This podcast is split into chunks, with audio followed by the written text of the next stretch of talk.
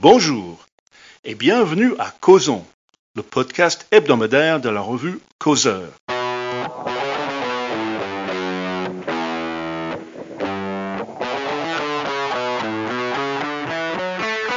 Je m'appelle Jérémy Stubbs et je suis là aujourd'hui avec Céline Pina. Bonjour Jérémy. Et Martin Pimentel. Bonjour Jérémy. Je serai rejoint plus tard par Gil Mirelli. Première question, ce projet de loi sur l'immigration, qu'est-ce qui se passe en tant que Britannique? Je n'y comprends rien. Martin, euh, tu peux éclairer ma lanterne?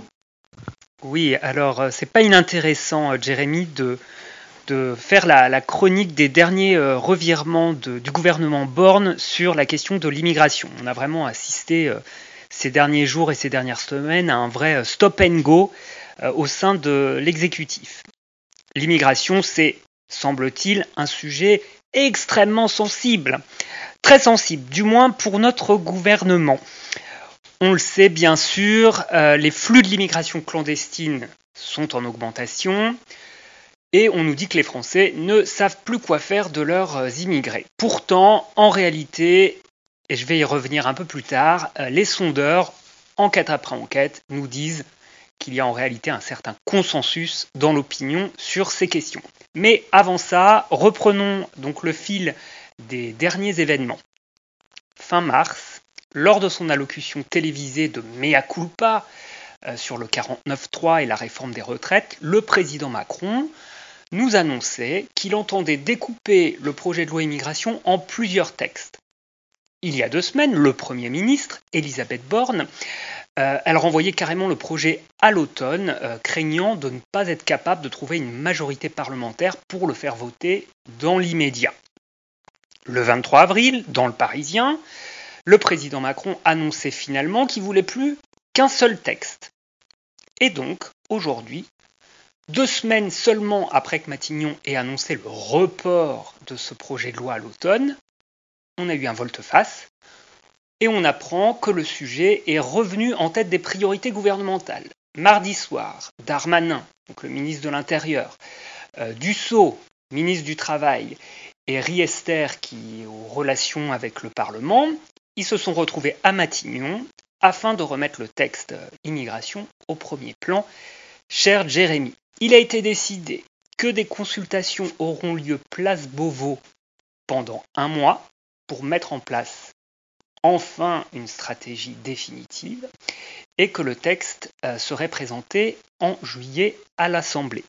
Quant au vote, il aurait lieu à la rentrée, ce qui permet ainsi à Elisabeth Borne de ne pas complètement se dédire par rapport à ce qu'elle nous a raconté il y a deux semaines. Alors, ce revirement un peu burlesque, euh, il apporte la démonstration de deux faits politiques qu'il faut absolument noter. Premier fait, c'est l'incertitude terrible qui plane sur l'avenir euh, d'Elisabeth Borne à Matignon, euh, premièrement. Et second fait, euh, ce malaise persistant quant à la question migratoire au sein de l'exécutif et plus généralement dans toute la Macronie. Alors ça peut être intéressant de voir un petit peu d'un point de vue de la politique politicienne ce qui s'est passé. Quand elle a reporté au calendrier grec son projet de loi il y a deux semaines, Elisabeth Borne avouait que la majorité progressiste qui est aux manettes n'était pas au clair sur ces questions. Elle disait alors que ce n'était pas le moment, là je la cite, de lancer un débat sur un sujet qui pourrait diviser le pays. En réalité, c'est sa majorité relative qui est divisée. Les Français, eux, ils ont un avis qui est plutôt très clair sur la question. Ils veulent moins d'immigration dans leur pays. De son côté, il y a aussi les manœuvres de Gérald Darmanin qui sont amusantes. Le ministre de l'Intérieur, il voit peut-être d'un mauvais œil le marathon médiatique euh, entamé euh, cette semaine par Gabriel Attal, lequel défend un projet de lutte contre la fraude depuis plusieurs jours. Alors là, je fais un petit aparté, c'est amusant parce que ce projet a un petit parfum de chasse aux riches, donc c'est cocasse quand on sait que Macron a longtemps été accusé d'être leur président. Fin de la parenthèse. Bref, Darmanin, il s'est dit que dans la course pour remplacer Borne à Matignon, il avait avec l'immigration une formidable carte à jouer. Lui, il veut foncer, quitte à employer le 49.3, ce à quoi Borne se refuse. Donc entre Darmanin et Borne, il y a de l'eau dans le gaz, mais on le savait déjà.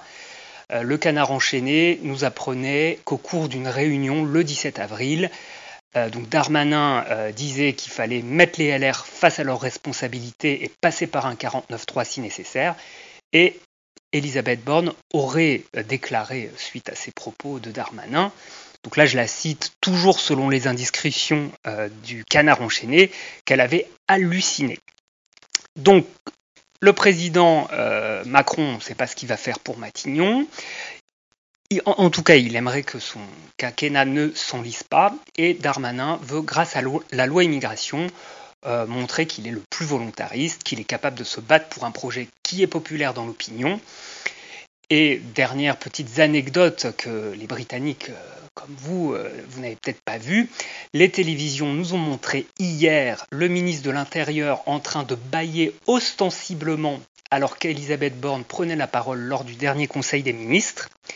Les télés nous ont aussi montré le regard halluciné d'Elisabeth Borne lorsque Darmanin a pris la parole dans l'hémicycle de l'Assemblée nationale pour annoncer euh, l'interdiction euh, des futures manifs de l'ultra-droite. Elle disait euh, deux jours avant qu'on ne pouvait pas le faire. Bon, tout ça, c'est des petits bruits de couloir, c'est peut-être que l'écume des choses. Là, je vais me tourner à présent vers Céline Pina et, vers vous, Jérémy. Céline Pina, sur le fond, euh, que peut faire le gouvernement pour euh, éventuellement contrôler l'immigration, ce que souhaiteraient les Français, et qu'il soit voté à la fin de l'année ou plus tôt, euh, qu'est-ce qu'il faut penser du projet de, Darmanin et du Sceau? Alors, commençons par dire que l'enfant se présente quand même carrément par le siège, les choses sont bien mal engagées, et ce projet de loi n'est pas encore voté qu'il est déjà frappé d'obsolescence. Pourquoi?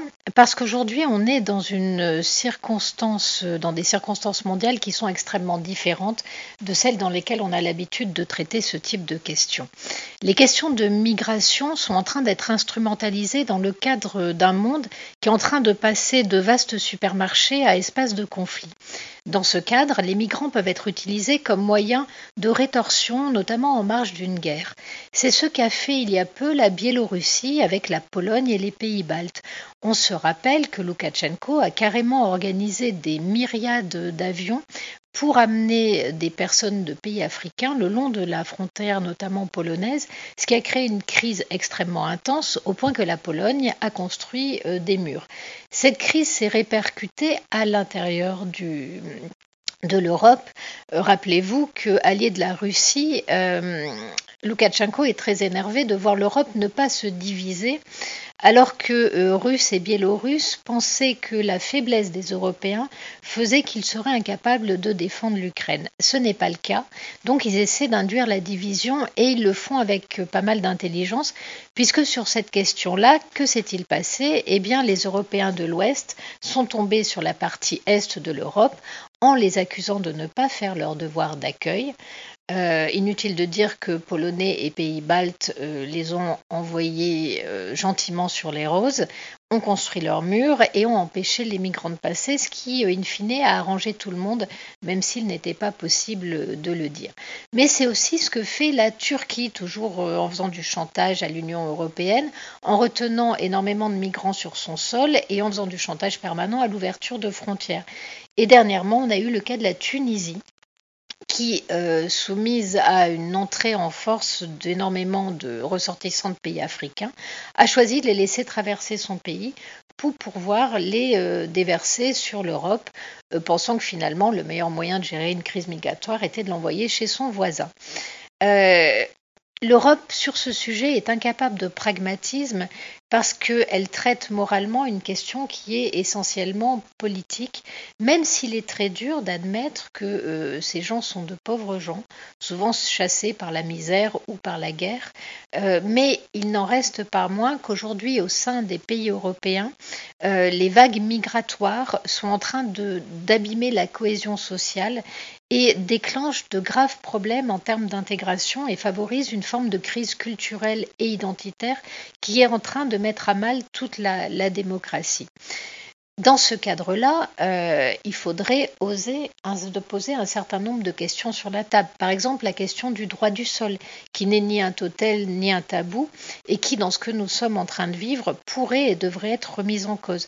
Mais il y a aussi des choses qui font très peur aux Européens. Euh, la question peut-être d'avoir sur le sol de l'Europe des camps dans lequel on placerait euh, les réfugiés, tout simplement parce qu'on ne peut pas les laisser dans la nature comme c'est en train de se passer aujourd'hui.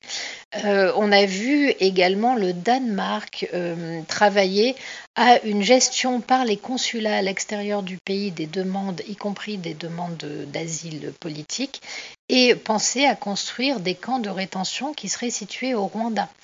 On le voit, la question de l'immigration aujourd'hui déstabilise beaucoup les pays et on a l'impression qu'en France, aujourd'hui, elle ne sert au pouvoir macronien qu'à enfoncer un coin, à la fois chez le RN, à gauche, et chez LR, le risque étant que euh, cette tentative se transforme en boomerang. Euh, pourquoi euh, Macron pourrait avoir envie de relancer cette loi immigration alors qu'on voit bien qu'il n'a pas de majorité et qu'il y a même une tension entre la composition de son électorat et les attentes des Français? Tout simplement parce que euh, dans son rêve, cela permettrait de mettre LFI et le RN dans le même sac en dénonçant d'un côté le laxisme euh, de LFI et son côté trop pro-immigrationniste, et de l'autre en accusant le RN d'être le ventre encore fécond d'où est sortie la bête immonde, et de pouvoir ainsi reprendre le discours qu'il a fait gagner à deux reprises Quant au LR, ils pensent qu'ils sont euh, trop euh, éparpillés sur ce type de questions pour être capables de produire un discours euh, cohérent et en prise avec la population. Donc, il espère en jouant ce jeu-là pouvoir mettre tout le monde dans un coin, le risque étant qu'il montre son incapacité à se hisser à la hauteur d'enjeux qui font de plus en plus peur aux Français deux chiffres euh, avant de passer à, la, question de, Jérémy. Euh, en complément de cette discussion, selon un sondage CSA pour CNews, il y a maintenant 59% des Français qui sont favorables à la suppression du regroupement familial, d'une part, et selon l'IFOP, il y a 70% des Français qui pensent qu'accueillir davantage d'immigrés n'est pas souhaitable. On va profiter de votre expertise internationale, euh, Jérémy. Souvent, euh, on sait que le but de beaucoup euh, des migrants, c'est de rejoindre votre Grande-Bretagne natale. Alors, où en est le royaume sur la question et quels sont les projets de Rushi Sunak sur l'immigration? Oui, il s'avère qu'en ce moment, outre-Manche, le Parlement délibère lui aussi d'un projet de loi qui porte sur l'immigration ou plus précisément sur la migration illégale. Le but consiste à décourager, voire empêcher l'immigration clandestine, notamment les traversées de la Manche en petits bateaux. Et à cette fin, il faut casser le modèle économique des trafiquants humains. Et euh, Céline nous a rappelé que l'immigration, c'est un moyen de pression politique internationale et c'est aussi un, trafic, ou comme on dit en bon français aujourd'hui, un business. Donc il faut casser le modèle économique des trafiquants humains parce que chaque migrant illégal qui traverse la Manche, il paye un prix très élevé. Je ne parle pas des risques en termes de, vie et de mort, je parle d'argent. Euh, il paye même des, milliers. C'est un, un, business extrêmement juteux. Il marche tout simplement parce que la plupart des gens qui arrivent sur le territoire britannique ne sont jamais expulsés. Pour casser le modèle, il faut donc pouvoir expulser ceux qui arrivent de manière illégale.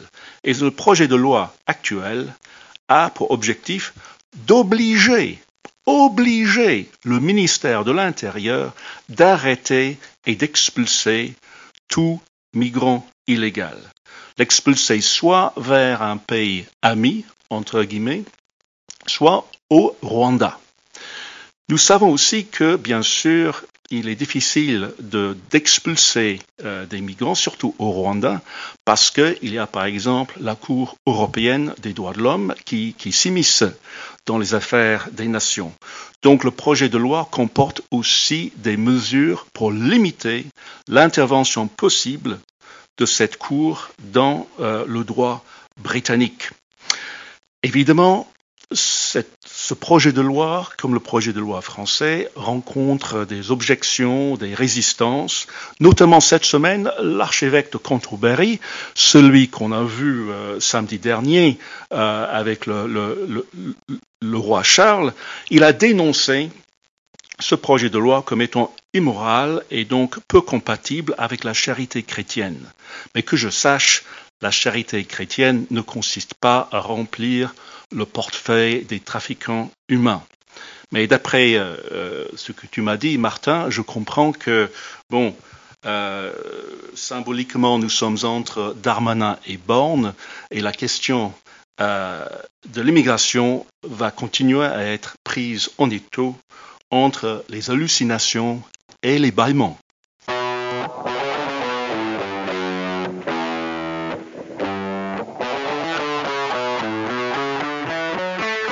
Céline, en, prenant le Figaro ce matin, j'ai remarqué que, selon le Figaro, Pape Ndiaye est piégé par ses attaques contre l'école privée. Explique-moi tout ça, s'il te plaît. Eh bien, on assiste aujourd'hui, de la part de Pape Ndiaye, à une offensive sur la mixité à l'école. Euh, une offensive qui est un mix d'hypocrisie et d'échecs annoncés. En France, il est toujours très bon de mettre en avant la mixité sociale. Et après tout, ce n'est pas un mauvais objectif. L'idée étant qu'en mélangeant euh, enfants des classes populaires, enfants de CSP, etc., on arrive à réaliser cette égalité citoyenne qui fait euh, que notre corps social euh, est uni et, et partagé. Le problème, euh, c'est qu'aujourd'hui, euh, cette mixité sociale qui est mise en avant sert surtout à culpabiliser les parents et n'a aucune, ne se traduit euh, par aucune efficacité, ni en termes de baisse des inégalités sociales, ni en termes de qualité scolaire, puisque la France dégringole au fur et à mesure dans les classements PISA. Alors pourquoi le ministre fait-il ça? Et pourquoi est-ce que ça ne peut pas marcher? La première chose, c'est que ce ministre illustre le plus grand reproche que l'on peut faire aux élites, celui d'imposer au peuple ce dont ils ne veulent pas eux-mêmes. Ainsi, le ministre a choisi de payer à ses enfants une école d'élite basée sur l'hypersélection. Mais il impose aux enfants du peuple l'indifférenciation au nom d'une idéologie de la mixité qui n'aboutit dans les faits qu'à renforcer la ségrégation et la ghettoisation. Pourquoi? Eh bien, la problématique des villes populaires est de garder les enfants des CSP, dans le cadre public, notamment à l'école. Pour cela, un certain nombre de stratégies avaient été mises en place. Vous savez, c'est le, fameux allemand première langue qui permettait d'être dans les bonnes classes, entre guillemets. Ça a été euh, la création des classes orchestres, dites classes CHAM. Euh, cela servait en fait à introduire la mixité sociale à l'intérieur des établissements et à maintenir malgré tout des formes de classe de niveau et une certaine sélectivité. Et ça marchait très bien. Sauf que Najed Vallaud-Belkacem a lu ça comme étant euh, le retour finalement euh, de filières euh, privilégiées et a cassé toute cette logique-là. Résultat, dans les villes populaires, on a eu une véritable hémorragie d'enfants qui ont quitté le public pour partir vers le privé, qui est vu à la fois comme plus sécurisé et plus exigeant. L'imposition de la mixité, alliée au refus des classes de niveau, à l'impossibilité d'exclure réellement des élèves perturbateurs du système et donc à la violence que l'on connaît dans le milieu scolaire, fait que les écoles et collèges des villes populaires sont des lieux qui sont vus comme violents et où les exigences en matière de savoir et de savoir-être sont faibles. Donc, appeler au renforcement de la mixité ne va que renforcer euh, dans la tête des, Français cette image à la fois d'échec en termes de savoir et d'échec en termes de sécurité pour leurs enfants et va aboutir à un appel d'air en faveur du privé, donc à plus de ségrégation et plus de ghettoisation. C'est euh, la politique à la gribouille, euh, comme le sait si bien le faire Papendiaï et ses prédécesseurs malheureusement. Donc si j'ai bien compris, euh, le ministre de l'Éducation a une note de 18 sur 20 en hypocrisie, mais 2 sur 20 en stratégie sociale.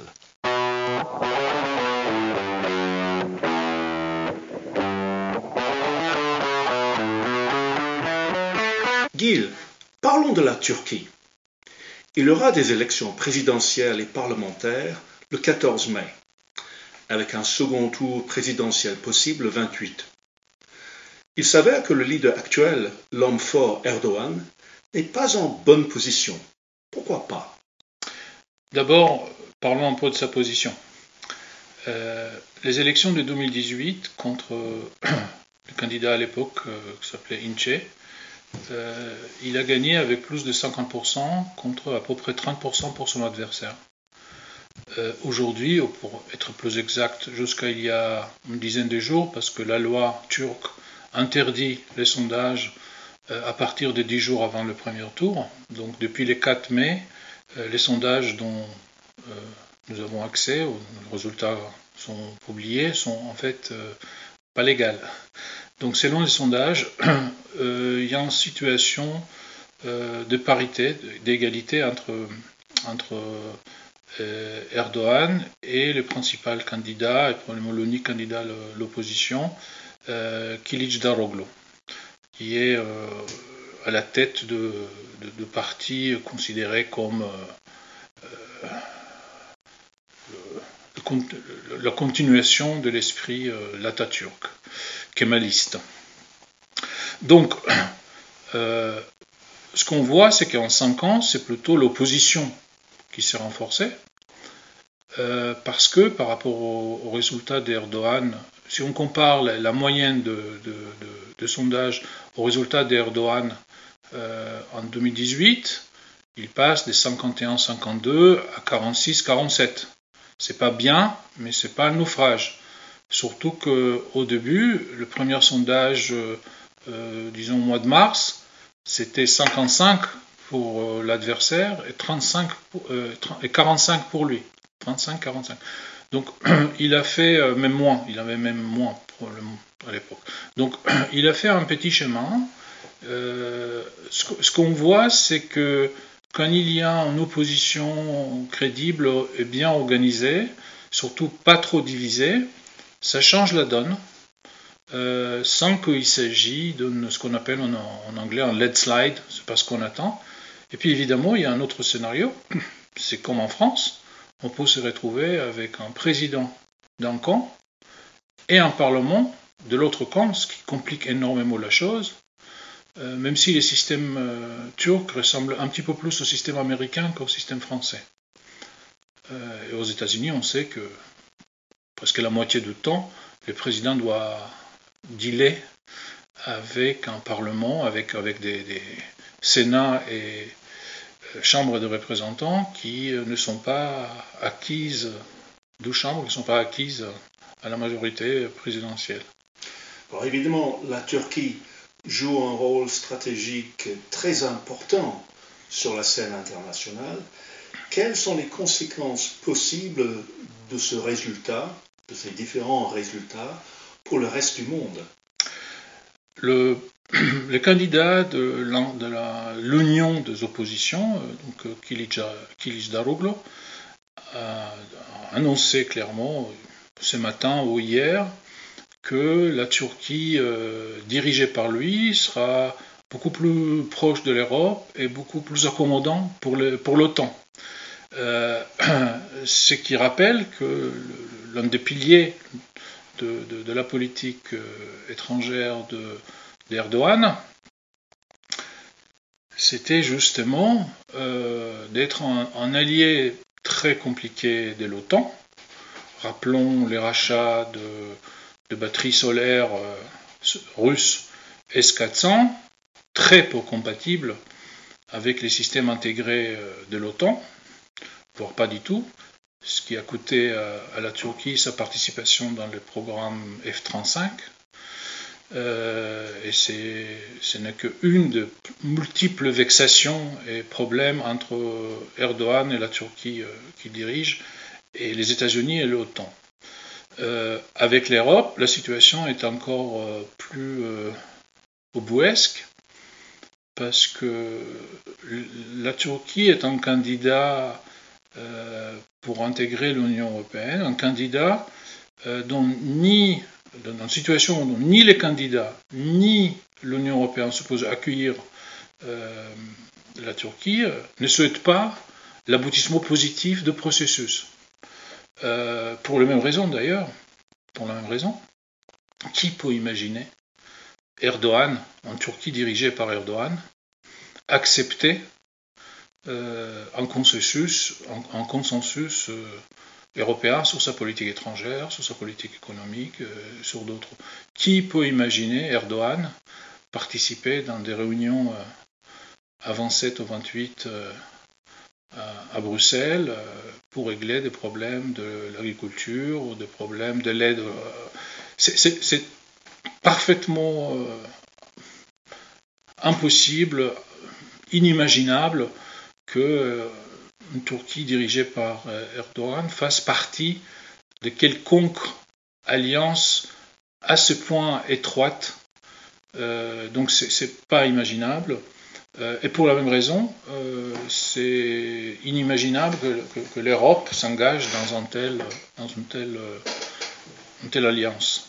Alors pourquoi on reste dans ces situations, parce que pour euh, Erdogan, c'est une forme de gage vers euh, les secteurs le plus, libéraux de la société turque.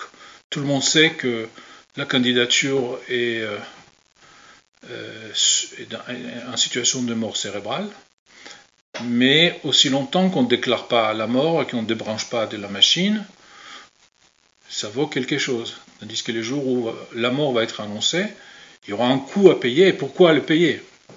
Si on peut nier l'évidence, dire non, non, non, on est toujours. Il y a encore des chapitres qui sont ouverts.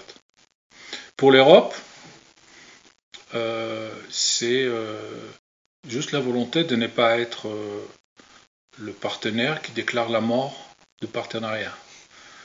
Et donc on laisse faire, on laisse traîner les choses sans toutefois espoir d'aboutir. Merci Gil pour ces éclaircissements. Je remercie aussi tous nos autres participants, ainsi que nos auditeurs, à qui je dis à la semaine prochaine sur Causons.